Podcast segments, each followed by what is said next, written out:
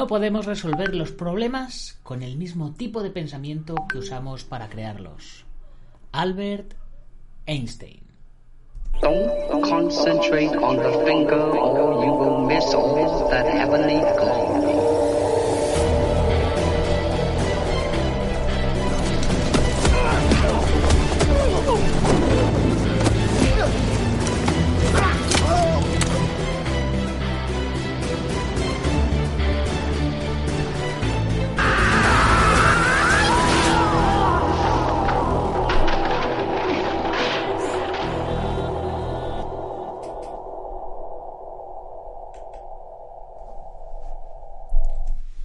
Buenos días, buenas tardes o buenas noches, dependiendo de dónde nos estés viendo o oyendo. Soy Nacho Serapio, fundador de Dragon.es y te doy la bienvenida al programa número 1091 dentro de nuestro podcast. Nuestro podcast, nuestro video podcast desde el programa número 600, me parece, no lo sé. Bueno, ya perdí, perdí la cuenta, señores, perdí la cuenta. ¿Qué puedo deciros? En fin, chicos, menudo, menudo programa que tenemos hoy. Hoy estoy estoy un poco eh, que no sé que no sé ni, qué decir. No he querido no he querido leer la noticia eh, porque eh, digo bueno pues la leo con vosotros y, reacciono con vosotros en, en directo. Como siempre comento fecha y hora del día 28 de abril son las 28 según el horario peninsular español. Bienvenido eh, seas allá donde nos estés viendo u oyendo. Y, bueno, eh, como, como, os decía, menudo, menudo programa que tenemos hoy, menudo shock que me he llevado. Hoy, por supuesto, primero dedicatoria. Y es que el programa se lo vamos a dedicar a los fans de Stallone y en concreto a los de la saga de Mercenarios porque señores ya tenemos póster oficial y ya conocemos el reparto. Igualmente no he visto el póster, y no sé qué, cuál es el reparto definitivo. Solo he visto la noticia y la he, y la he dejado ahí aparcada para, para ahora. Y bueno, eh, se, se, nos acercan momentos, momentos de cine. Eh, espero que, que estéis todos emocionados. Mira, tenemos por aquí a Esteban. Un saludo para Esteban desde Facebook, Maestro Tavares desde Colombia, Alberto Hidalgo desde Hong Kong, por supuesto. y Paola Rodríguez también desde, desde Colombia. Que bueno, pues ayer, ayer estuve, estuve reunido con el maestro Daniel y con alguien muy especial, muy importante para el cine colombiano y que posiblemente si todo va bien la semana que viene os lo traeré aquí para que lo conozcáis los que los que no sois los que no sois de allí, ¿vale? Eh, va a ser una entrevista muy, muy interesante y de la cual espero que aprendamos un, un montonazo. En fin, vamos, vamos a ir con, con eh, el contenido de hoy. Como os decía, eh, la noticia de Zara Pitian pues me ha dejado helado.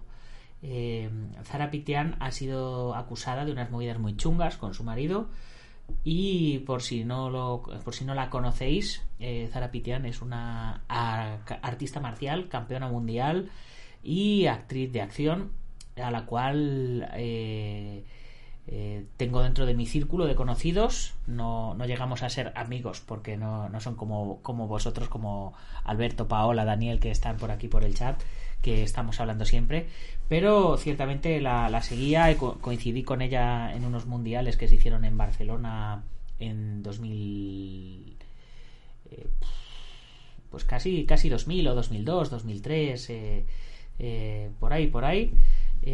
Ahí fue cuando la conocí por primera vez. Luego coincidimos en, en Inglaterra en el en el Martial Arts Show, en el UK Martial Arts Show. Hemos vuelto a coincidir en en, otro campeonato del mundo, no me acuerdo cómo se llama, no me acuerdo cómo se llama la, la isla, en Malta, en Malta, volví a coincidir con ella en Malta, en fin, que hemos estado coincidiendo en, determinados eventos, eh, seguí su trayectoria cinematográfica eh, desde que empezó a hacer sus cortitos de acción y empezó a eh, un par de pelis independientes en Inglaterra hasta llegar a ser una de los malos en Doctor Strange. Así que, eh, pues, mm, yo pensaba que iba a llegar muy arriba eh, y luego me he encontrado con, con, una noticia de estas que, bueno, eh, el tema es que sea cierta o no sea cierta, va a ser una mancha en, en, su historial y en su trayectoria ya de por vida. Y a lo mejor es una clase de mancha que, que, te, que te derrumba y te rompe tu carrera ya de por vida. Fijaros lo que le ha pasado a, a Johnny Depp con, con las acusaciones que, que, vertió sobre él su, su expareja, ¿no? Eh, por lo pronto eh, está, está de juicio, se está demostrando que él es inocente, que, que todo ha sido eh, manipulaciones y maniobras de ella para sacarle el dinero. Pero por lo pronto le quitaron el, personaje de Jack Sparrow y una serie de cosas que han afectado a su trabajo.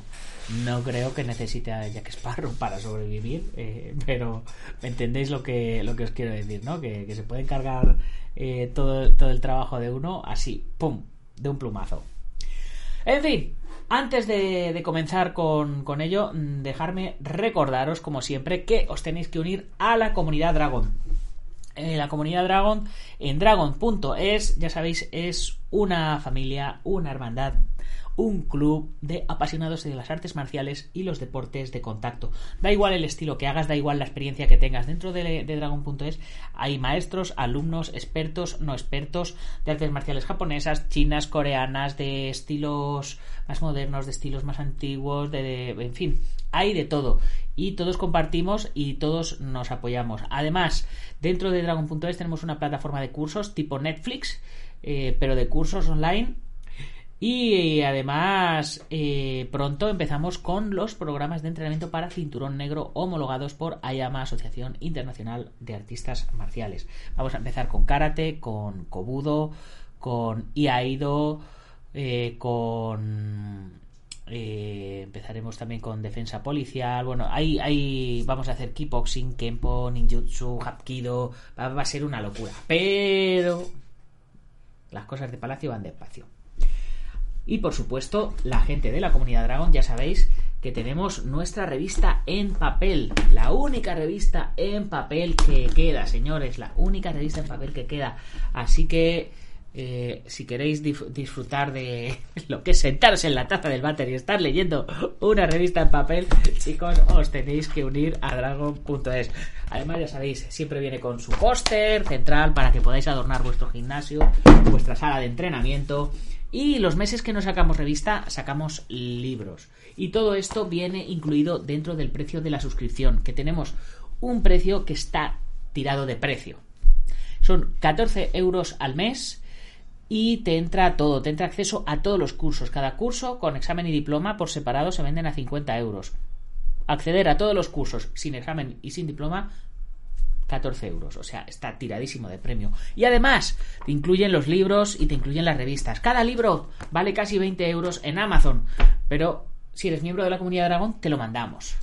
Y cada revista, pues ya sabes, igual, eh, casi 5 euros vale cada revista, más otros 5 o 6 euros de gastos de envío, que ahora ha subido los gastos de envío.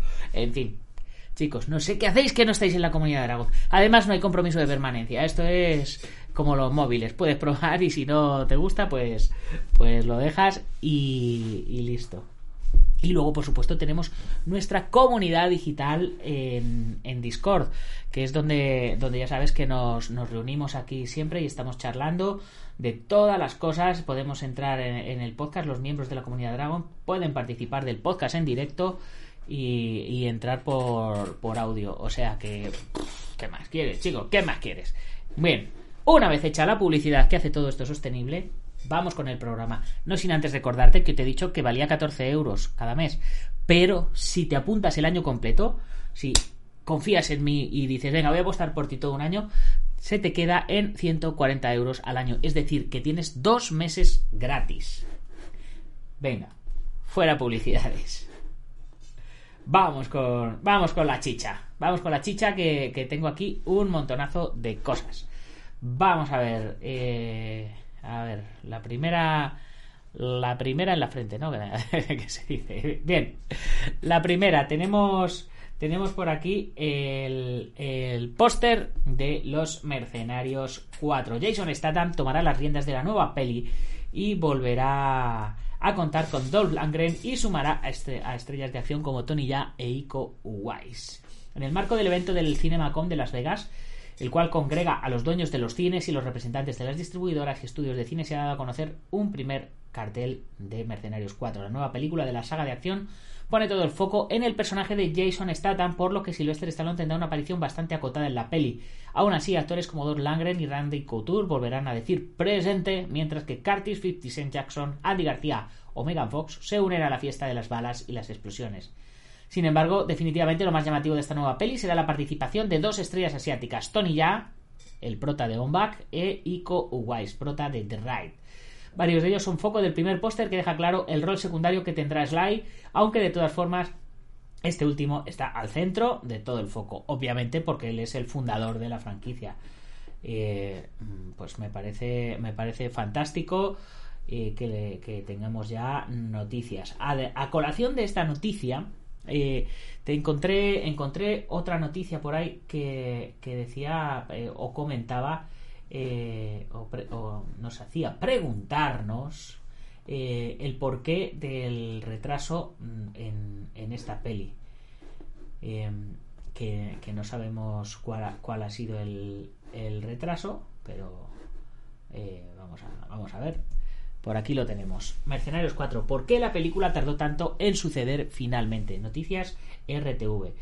Dice, Los Mercenarios 4 ha estado en proceso durante mucho tiempo. La última entrada de la serie, Los Mercenarios 3, ha sido, fue, fue publicada hace casi una década en su clasificación de para menores de 13 años o para mayores de 13 años, un cambio de clasificación R de los Mercenarios y Mercenarios 2 y su pobre recepción crítica y comercial. Muchos no tenían esperanzas de que los Mercenarios 4 fueran a pasar. Menuda traducción que han hecho aquí en esta web. Se han cubierto de gloria. Sin embargo, la cuarta película finalmente entró en producción en 2021 y terminó la filmación en octubre, resucitando oficialmente la franquicia una vez más. Es que, claro, si, si, la, si la última peli fue hace, fue hace casi 10 años, es que eh, Stallone de mi vida eh, ya son ya son añitos los que tienes. Poquito a poquito, obviamente, tiene que ir dejando paso al resto. Un saludo, por cierto, a The Strongest Karate Kyokushin. Saludos para ti. Julito Videla, Os, para ti también. Vamos a ver qué más nos cuentan. Dirigida por Sylvester Stallone y con un reparto que incluía a Jason Statham, Bruce Willis, Jet Li, Todd Langren y otras estrellas del cine de acción. Los eh, eh, Mercenarios comenzó en 2010 con el lanzamiento de la 1, que rápidamente generó la secuela en 2012. Y la segunda película fue un éxito aún mayor que la original y con la misma rapidez en 2014 se hizo la 3. ¿Y por qué eh, se tardó tanto en, hacer la, la 4? Las dos primeras eh, fueron grandes éxitos y la segunda fue especialmente popular, convirtiéndose en uno de los mayores éxitos de taquilla de 2012. La 3, por el contrario, tuvo un rendimiento inferior y se convirtió en la película de menor recaudación de la franquicia particularmente en Estados Unidos. Ha habido muchas teorías sobre por qué esta película tuvo un rendimiento inferior, inferior sin embargo, la más aceptada es que se le otorgó, eh, es por, por el rango de edades que se le otorgó en comparación con, con la de las anteriores, lo que esencialmente molestó a los fanáticos de la violencia y la acción. En última instancia, eh, eso dañó eh, la reputación de la película desde el punto de vista comercial. Por todo ello, Los Mercenarios 3 generalmente se considera eh, eh, la, más débil de la saga, la peor, entre comillas, porque tenía un elenco que había crecido demasiado y carecía de dirección en su trama. Eso puso inmediatamente en pausa las discusiones sobre hacer la 4, ya que la pérdida financiera de la película presentó una responsabilidad para el estudio. Esto hizo que se atrasara la película y que se tuviera que reflexionar sobre, en conjunto sobre los éxitos y fracasos a fin de comprender eh, cómo podían hacer la siguiente con, con éxitos.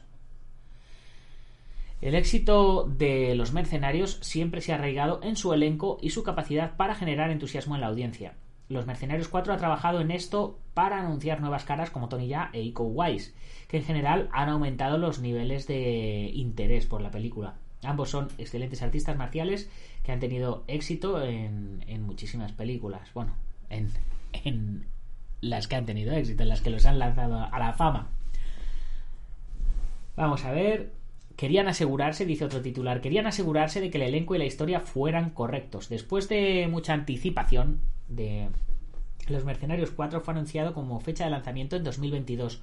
Una de las consideraciones más importantes que se tuvo que hacer fue que el casting tenía que ser el correcto. Jason Statham, Sylvester Stallone y Arnold Schwarzenegger repetirían sus papeles, mientras que Tony Ya ha sido elegido para un papel no revelado. La trama girará principalmente en torno al personaje de Statham, Lee Christmas, que se llama el personaje se informa de que el presupuesto de producción es de 70 millones. Por supuesto, la amenaza del tiempo largamente esperado para la última incorporación a la franquicia es que los cineastas podrían estar potencialmente en posición que los puso en primer lugar, montados en una ola de nostalgia y sin una dirección real para el complot.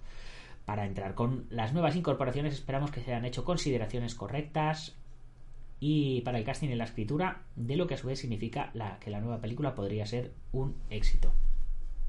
Netflix planea tomar medidas. Ah, esto ya es otra cosa. Dice Netflix planea tomar medidas contra el uso de contraseñas compartidas. Eso ya es otra noticia.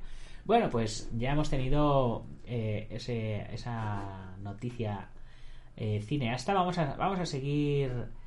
Eh, a ver. Sí, tenía por aquí la misma noticia desde, desde otro lado. Mm. Vamos, aquí tenemos otra noticia eh, de Music M Mundial.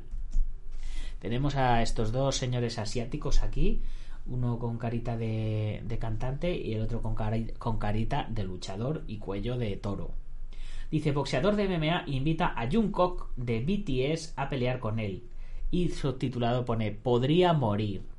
El luchador coreano-japonés de MMA Cho Sung-hok invitó a Jungkook del grupo masculino K-pop BTS a un partido amistoso a una pachanguita.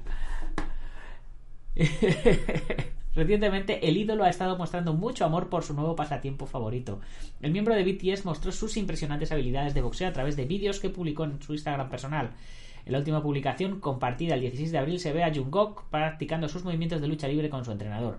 El mismo vídeo también fue compartido en el Instagram eh, de su entrenador y allí Cho Jungkook dejó un comentario que decía por favor, dime que entrene la próxima vez con emoticonos y sonrientes y, corazones.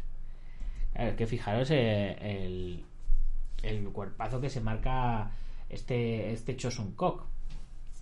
Yoshiro Akiyama, también conocido como Chosun Kok, eh, un japonés eh, de MMA y judoka que ganó la medalla de oro del 2001 en los Juegos Asiáticos de Sudcorea y de Corea en el 2002 eh, comentó Jungkook que quiere hacer una peleita con él. A través de su cuenta de Twitter, el deportista reveló que el ídolo de BTS no dudó en responder a la invitación de practicar boxeo con él. Jungkook, después de leer el artículo, me envió respuesta con una sonrisa. ¡Podría morir! Él respondió tan encantador. Espero que podamos conocernos y hacerlo realidad, dijo en, en la red. Vale, vale. Pensé que estaban organizando un, un reto, un duelo tal, y efectivamente podría morir. No, el, luchador de MMA, que es fan del chaval, eh, le invitó a hacer, a hacer sparring con él y el chico dijo que encantado, pero que, que en plan de broma que, tuviera cuidadito que, que, se lo carga, que como le dé así un manotazo, como le dé así media guaya con la mano abierta, lo deja doblado. En fin, vámonos a ver qué nos cuenta MMA 1 con UFC. UFC ya le, ya le ofreció a Steve Miocic la pelea por el título interino contra John Jones. Steve Miocic contra John Jones. Menudo, menudo peleón. Eh, no sabemos si, si se dará o no se dará, pero bueno, estaba diciendo a alguien el otro día que nuestra cartelera para este verano es increíble, así que espero que John Jones sea parte de esa cartelera este verano. Stipe tiene sentido. Así explicaba recientemente Dana White que le gustaría armar la pelea Steve Miochi contra John Jones para el verano. El presidente no confirmaba que hubieran realizado alguna oferta. No obstante, nuestros compañeros de MMA Junkie informan ahora de que sí se ha ofrecido a Miochik una pelea por el interino del peso pesado en UFC 276 que va a ser el 2 de julio en Las Vegas. Por ahora nada es definitivo y no tenemos información todavía acerca de la respuesta del ex campeón. o acerca de si el campeón de las 205 libras también recibe el ofrecimiento, aunque entendemos que se lo habrán enviado a los dos. Estaremos atentos a todo lo que vayamos sabiendo. Sin duda, esta sería una de las peleas del año si finalmente sucede. Una pelea que determinaría al campeón interino y nuevo contendiente al título mundial de Francis Ngannou. Si es que este renueva su contrato, de lo contrario, es de suponer que Miochik o Jones recibirán automáticamente su cinturón si acaba abandonando UFC pero en este sentido tampoco tenemos más novedades de que veremos lo que sucede en los próximos meses. Por Dios, ¿qué ha pasado con Francis Ngannou? Eh, no, no ha renovado no ha renovado su contrato. ¿Alguien sabe algo? Es la primera noticia que tengo. Últimamente estoy muy desconectado de las MMA, disculparme, pero es que, madre mía. En fin, eh, claro, yo estaba diciendo, digo, pero si el, si el campeón es, es, este hombre, es eh, Francis que pero bueno, no sé. Chicos, contadme algo. No me dejéis así, por amor de Dios. Vamos a ver. Mientras tanto, Daniel Cormier no está de acuerdo con las decisiones técnicas de UFC Vegas 51. Martin Budai contra Chris Barnett y Cayo Borrallo contra Gatsi Omar Gatsiev acabaron decisiones, en decisiones técnicas en UFC Las Vegas 51, después de dos golpes ilegales que se determinaron accidentales que provocaron el final de ambas peleas. Pero en ambos casos el árbitro dictaminó que no hubo intencionalidad, así que no se resolvieron como no contesto de descalificación, sino que tanto Budai como Borraño resultaron ganadores. Una vez acabado el evento, Daniel Cormier mostró su desaprobación en, en Twitter. No tengo nada contra Cayo o Martín, pero cada golpe que lancé en el octógono fue intencionado. Los dos deberían haber sido descalificados. Así que ganas dos asaltos, lanzas un golpe ilegal accidental y entonces esperas que el tipo no pueda continuar. Así luego vas a los jueces. Mierda, de esa manera no te arriesgas a perder. Nuestros compañeros de MMA Manía señalan el extracto de las reglas unificadas de MMA para entender lo sucedido en Las Vegas 51, que dice así.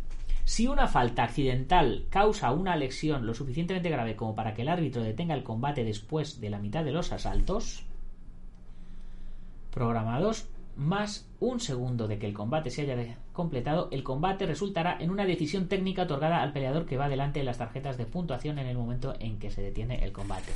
Eh, lo que pasa es eso, con lo que, lo que dice Daniel Cormier, que claro, que, dice, bueno, que se le hayan escapado los golpes. Eh, dice, yo, eh, claro, Daniel Cormier dice desde su experiencia, dice, a mí no se me escapaba ninguno. O sea, me parece muy raro que a esta gente se le haya escapado uno. Y nos vamos metiendo en, casos turbios. Eh, esta vez todavía no vamos a Inglaterra a ver qué pasa con Zara Pitian. Porque eh, antes de mirar afuera tenemos que mirarnos dentro de nuestro propio ombligo. En este caso, nos vamos a España y nos vamos a Tenerife. Y es que han concedido un permiso de tres días al cabecilla del famoso caso Karate, que ya hemos hablado aquí un montonazo de veces de él. Fernando Torres Baena fue condenado en 2013 a un total de 302 años de cárcel por estar al frente de un grupo criminal dedicado al abuso de menores en Gran Canaria. El juzgado de vigilancia penitenciaria número 3 de Las Palmas ha concedido un permiso de tres días de la salida de prisión a Fernando Torres Baena. Eh, pues eso, culpado, culpable como, culpado como cabecilla. En un comunicado, el Tribunal Superior de Justicia de Canarias ha explicado que la autoridad judicial ha estimado el recurso de la defensa contra el acuerdo de la Junta de Tratamiento de Prisión que el pasado 6 de mayo de 2021 le denegó el permiso. Asimismo, se ha acordado autorizar su salida durante tres días, tomando como base el informe del fiscal favorable de tal medida y el de la médico forense del Instituto de Medicina Legal de Las Palmas. El auto señala que dado que todos los informes reiteran el buen comportamiento y el aprovechamiento del tiempo que ha llevado a cabo el penado durante su estancia en la cárcel a lo largo de los más de 13 años que lleva en prisión, Tal cosa nos permite concluir que se han modificado positivamente los factores criminológicos, circunstancias estas que, valoradas conjuntamente, no suponen un riesgo evidente de comisión de nuevos delitos. O sí, porque no es la primera vez que sacan a alguien por buena conducta, la lía fuera, sabiendo que luego tiene que volver. O sea que. Eh, agüita. Yo no sé, no sé vosotros qué, pensaréis de, ello, pero yo no estoy yo no estoy muy a favor en ese sentido. Vamos a ver eh, desde yo soy noticia.es eh, Carlos Huertas, el héroe mundial del para karate. Hay un valenciano que desde hace años acapara la mayoría de los focos del panorama internacional en paracarate. Se llama Carlos Huertas y nació en Puzol hace 29 años. Su presentación en formas de palmarés logrado al inicio de este artículo es asombrosa. Reciente campeón de España en 2022, en 2021 eh, de Europa y del mundo, en 2019 campeón de España y bronce del mundo y en 2018 autonómico y subcampeón de España. Difícil superarlo e incluso igualarlo. El reciente triunfo logrado en el Campeonato de España de este mismo año consagra al paracarateca en la órbita nacional e internacional. Para más allá de los triunfos, el mérito de este valenciano de Puzol reside en su constante esfuerzo y predisposición. Carlos nació con una discapacidad del 65%, pero a los cuatro años ya empezó a practicar este deporte, según cuenta felizmente a este diario. Aquí tenemos al campeón enseñando su medallita y un muñequito karateca.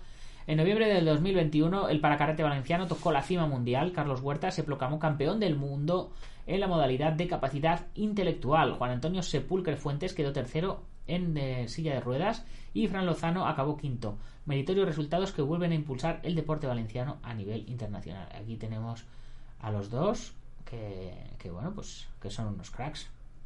Los triunfos son el reflejo del gran trabajo diario de Carlos Huertas. Precisamente este trabajo es el que realiza cada mañana y tarde. Por las mañanas entrena y se prepara para competir en su gimnasio de Puzol y por las tardes da clases junto a su mentor Pep Claramunt a los alumnos del club. Y la familia Claramunt no tiene ni mucho menos solo arraigo en el mundo del fútbol con el histórico jugador del Valencia Pep Claramunt, sino que también trasciende al paracarate. De hecho, Pep, Claramunt, el entrenador de Carlos Huertas, es el primo del mítico jugador del conjunto Mestalla. Todo queda en Puzol gran punto de encuentro social valenciano. En fin, pues eh, Carlos, eh, supongo que no me verás aquí, pero eh, enhorabuena para ti y por supuesto mencionar mencionar a todos estos héroes de los que no se suele hablar, pues a mí me encanta.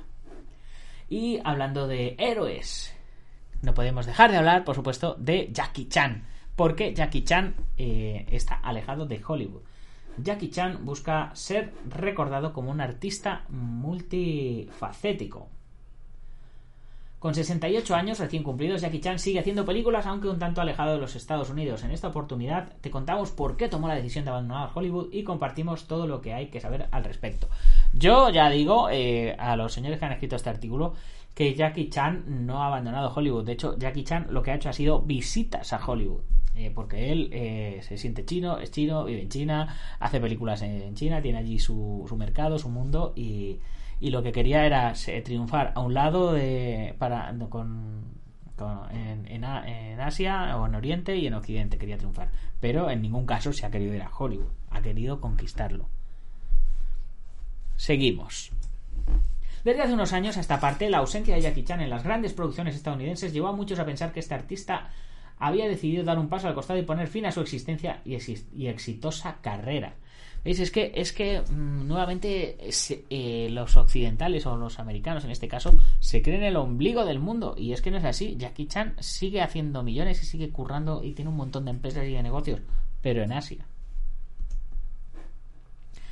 nada más lejos de la realidad. De hecho, Chan Kon-san, que es su nombre, continúa ligado al mundo del cine, pero desde un costado distinto al habitual. Películas como All You Need Is Love de 2021 y Vanguard de 2020 dan prueba de esto.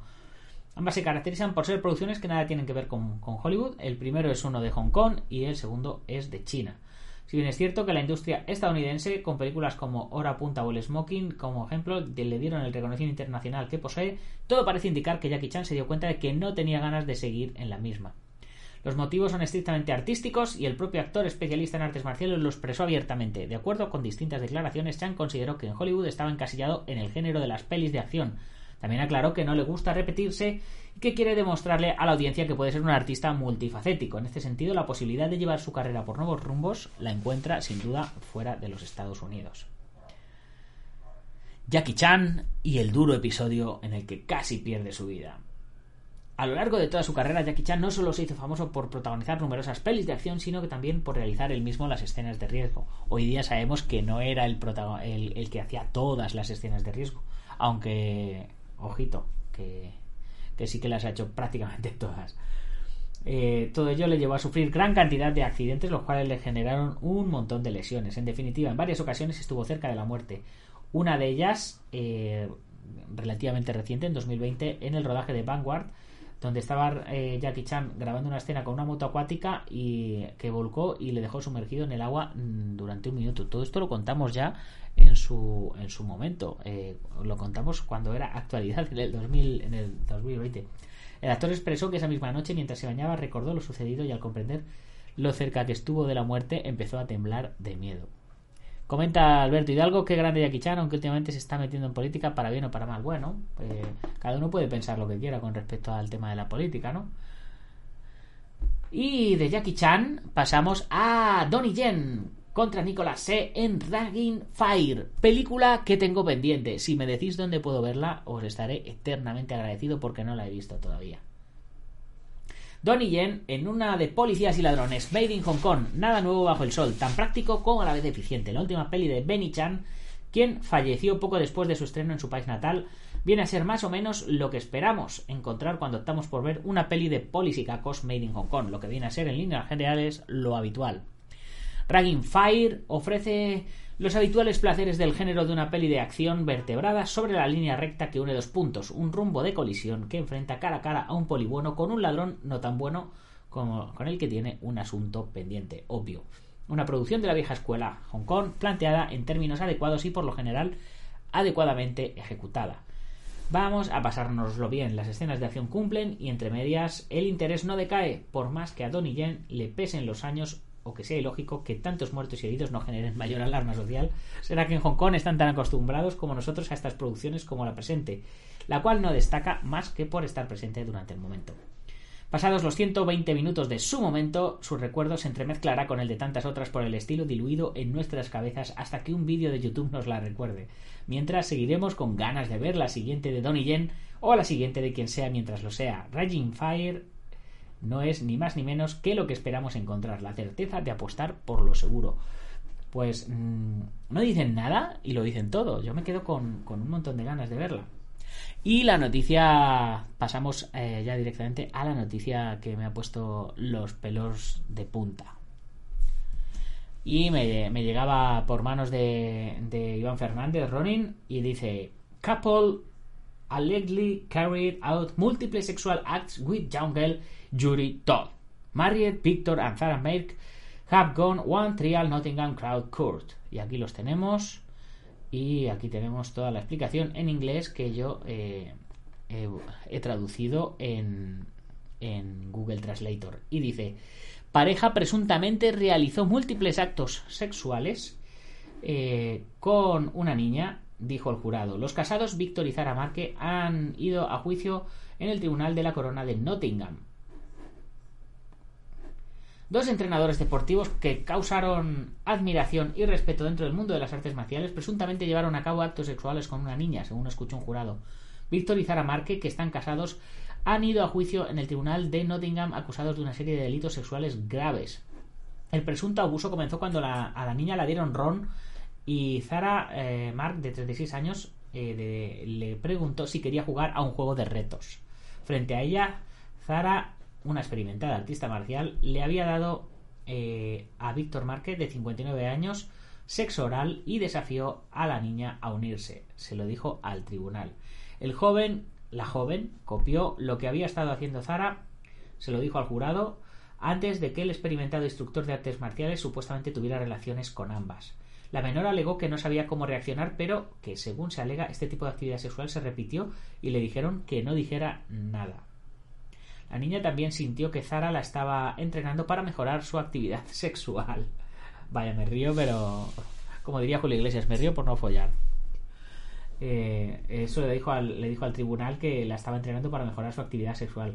Estimó que Víctor Marco, el entrenador de artes marciales y de taekwondo de muy alto nivel, tuvo relaciones sexuales con ella unas 20 veces en diferentes ocasiones. Los Marque están acusados conjuntamente de 14 acusaciones negadas de actividad sexual con ella. Víctor Marque enfrenta cuatro acusaciones más, todas negadas, de asalto indecente histórico a otra adolescente. Esta presunta víctima le dijo a la policía que Víctor Marque, quien era mucho mayor que ella, la preparaba y la tocaba sexualmente. Ella le dijo a la policía que él la tocó, la besó en la cara y tuvo relaciones sexuales con ella cuando cumplió los 16. Ella le dijo a un oficial nunca había, que nunca había hecho así. Ahmed Hossain, el fiscal, le dijo al jurado mientras describía el caso. Ambos acusados merecían admiración y respeto dentro del mundo de las artes marciales. Y el caso de la, de la acusación es que Víctor Marque preparó a estas dos denunciantes separados cuando eran niños y que usó su posición de confianza y autoridad para hacerlos sentir especiales para que pudieran satisfacer sus impulsos sexuales. Y, el, y es el caso de la acusación que Zara fue parte de ese proceso y Zara actuó como se alega con Víctor. Vaya, vaya movidón, señores, vaya movidón. He buscado otra otra página aquí que ya venía en español, digo por si por si venía alguna información más. Y dice, la acusaciones de abuso sexual de la estrella de Doctor Strange, Zara Pitian, detalladas en la corte. La actriz Zara Pitian y su esposo han sido acusados de tener relaciones sexuales repetidamente con una niña después de acicalarla. Se le dijo al tribunal británico el miércoles. Pitian, de 36 años, y su esposo, de 59, están acusados de múltiples delitos sexuales. Y una mujer alega que la pareja comenzó a abusar sexualmente de ella cuando tenía 13 años. Ella los acusó de filmar la mayor parte de la actividad. Los miembros del jurado escucharon una entrevista policial con la mujer quien alegó que los delitos ocurrieron entre 2005 y 2008, cuando la denunciante tenía entre 13 y 15 años. Pitian y Marque niegan las acusaciones. La actriz de Doctor Strange, eh, Zara Pitian, y su esposo fueron acusados de tener relaciones sexuales con, con la niña. Bueno, ya, esto, es, esto ya están repitiendo. Durante la entrevista, la mujer alegó que fue abusada por primera vez después de que la pareja la haría beber alcohol antes de que Pitian desafiara a la entonces adolescente a practicar sexo oral a Marque. Según la mujer, Marque tuvo relaciones sexuales con ambos. Sabía que estaba mal, pero simplemente no sabía cómo salir de la situación sin decir nada, dijo la mujer, quien le dijo a la policía que en ese momento admiraba a Pitian, quien entonces era instructora de artes marciales. Recuerdo haber tratado de copiar la reacción de Zara en ese momento porque la admiraba y trataba de ser como ella en todos los sentidos, dijo la mujer. La mujer continuó alegando que Marque amenazó con romper las rótulas si le contaba a alguien el abuso. Las rótulas. O sea, no de romperle las rótulas. Simplemente dijo que nadie me creería si las dijera de todos modos. Se dice que dijo a la policía en su entrevista, siempre tuvieron poder sobre mí. Durante la entrevista la mujer alegó que Pitian la entrenó sobre la actividad sexual. Todo esto es, es la misma traducción. En fin, vaya, vaya movidón. Me quedo, me quedo sin palabras, chicos. No sé, no sé vosotros cómo lo veis, pero yo me quedo totalmente eh, alucinado. Y lo que os decía, eh, no sé si algo que no, no, vamos a saber, no sé si todo esto es verdad, es mentira, si, si fue verdad eh, y fue sexo consentido o no sé consentido. no, no lo sabemos y no lo vamos a saber. pero fijaros eh, que la, reputación de estas personas ha quedado ya manchada de por vida. Así que, chicos, tener mucho cuidado con lo que hacéis, porque eh, no se sabe, no se sabe dónde, dónde van a ir a parar luego las cosas, ¿no? Eh, así que hay que tener eso, mucho, mucho cuidadito. En fin, chicos, hay que parece que va a haber que pedir una autorización por escrito cada vez que vayamos a conocer a alguien o a tener relaciones o lo que sea, porque están las cosas ahora que antiguamente eran las cosas más fáciles, la verdad. Pero bueno, chicos, eh, con esta noticia un tanto desagradable me despido de todos vosotros hasta el próximo martes eh, donde eh, ya sabéis que seguramente tendremos entrevista. No sin antes mencionar a nuestros patrocinadores. Nuestro patrocinador principal estrella, Asociación Internacional de Artistas Marciales, de la cual cuando haya tiempo y todo esté ya listo, os empezaré a hablar. Eh, por supuesto, Quality Training Lab de mi hermano David Martínez Pozo. IPM International Marcial Unión del maestro Martín García, EPCA.eu de Mario Morencia, Gimnasio Buenquidoyo de Sijan Marín, aquí en Yuncos, Toledo, Antonio Delicado de la Mitos Internacional Coso Río Campo Asociación, Joaquín Valera de Jalmillo Jaquido, que además, ya como os comentaba, ha empezado su propio podcast. ayer o antes de ayer entrevistó al Sijan Marín. Y también David Armendariz de Taz Academy, Alberto Hidalgo, que le tenemos por aquí, genio y figura y VTEX, plataforma número uno de gestión integral de torneos y de gimnasios. Si te ha gustado el programa, compártelo con tus amigos y si no, con tus enemigos, pero compártelo porque compartir es vivir. Y ya sin más, pasar un muy buen fin de semana y un muy buen puente. Felicitar a vuestras madres este domingo, que no se os olvide que es el Día de la Madre. Y nos vemos o nos escuchamos el próximo martes con más y mejor. Gámbaro.